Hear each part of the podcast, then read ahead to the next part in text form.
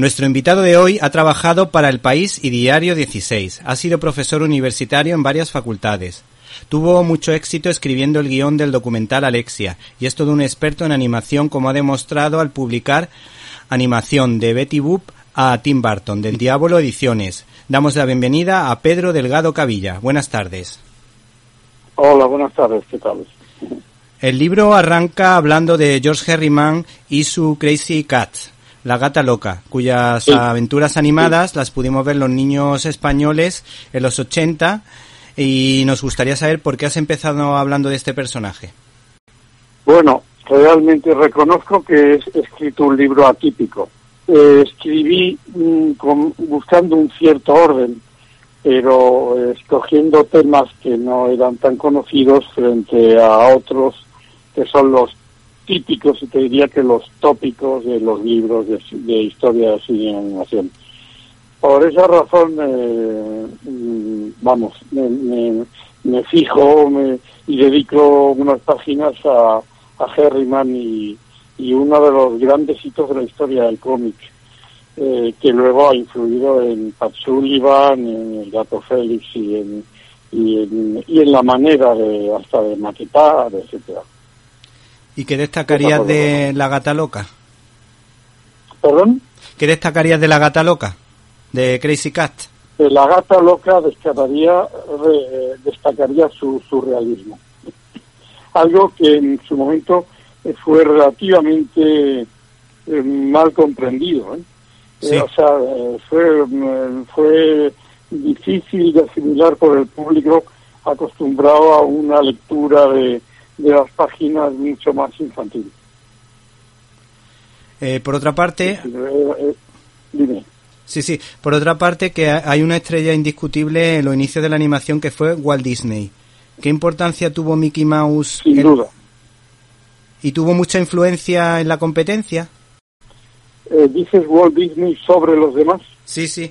No, que sí, claro, se influyó en los demás y si Walt Disney copió de alguien vamos a ver, eh, en el sector, mm, en el sector todos en algún momento de su vida copian a alguien, todos, sí, que nadie está libre de pecado, o por lo menos de inspirarse en alguien. No obstante, Disney es una de las figuras máximas de la historia del cine y animación, y de, de la historia del cine, y de la historia del cine. Eh, por supuesto, bebe de las fuentes de los precedentes, como pueden ser el propio Herriman, y, y lo que pasa que en un momento dado mm, eh, Disney tiene una visión que no tienen los demás, por ejemplo, que no tiene eh, Sullivan, y es que eh, reconoce la importancia del cine sonoro cosa que no todos los demás no reconocen, y él inmediatamente eh, sonoriza sus primeros cortos de Mickey Mouse y eso le lleva al éxito, a un éxito eh, fulminante, indiscutible. ¿Y qué podemos decir del matrimonio Orson Welles Blancanieves? Ya que estamos hablando de Disney. es interesantísimo eso. Eh, efectivamente, esto es una cosa que, bueno, yo accidentalmente me di cuenta de del matiz, pero Alain Resnais, uno de los grandes directores franceses, luego lo leí que lo había, se había dado cuenta él y lo publicaba en un libro eh, que está traducido al castellano. Y es que eh, si Blancanieves del 37 tiene varias escenas de acercamiento al, al castillo de la bruja, de la madrastra, eh, eh, que escenas que se repiten y que están muy bien montadas. Bueno, eh, mm, Orson Welles en Ciudadano Kane, en el año 41, realmente inicia la película copiando eh, esta manera de arrancar Blancanieves. Otro personaje importante...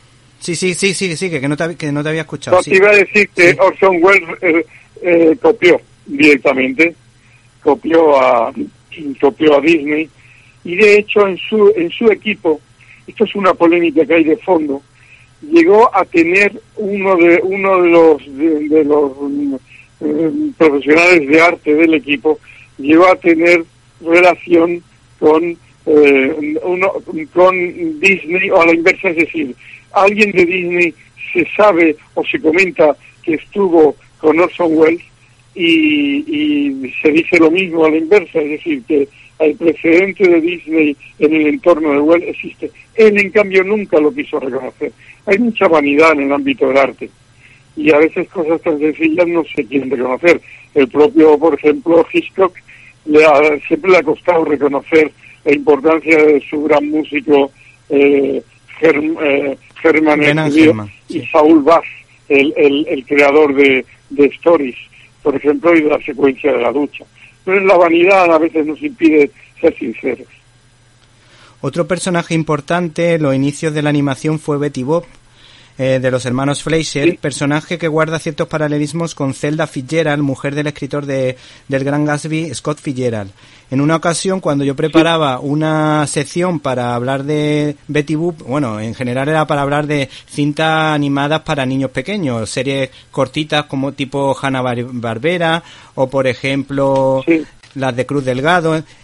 ¿Y cuál fue mi sorpresa al ver eh, uno de los cortos de Betty Boop que me quedé escandalizado porque digo, ¿cómo puedo yo decir que estos son series infantiles de televisión? Porque Betty Boop es un personaje pues muy desinhibido y picante y me llama también la atención y lo relaciono un poquito con lo que has comentado de la gata loca, de Crazy Cat. ¿Te está gustando este episodio? Hazte fan desde el botón apoyar del podcast de Nivos. Elige tu aportación y podrás escuchar este y el resto de sus episodios extra. Además, ayudarás a su productor a seguir creando contenido con la misma pasión y dedicación.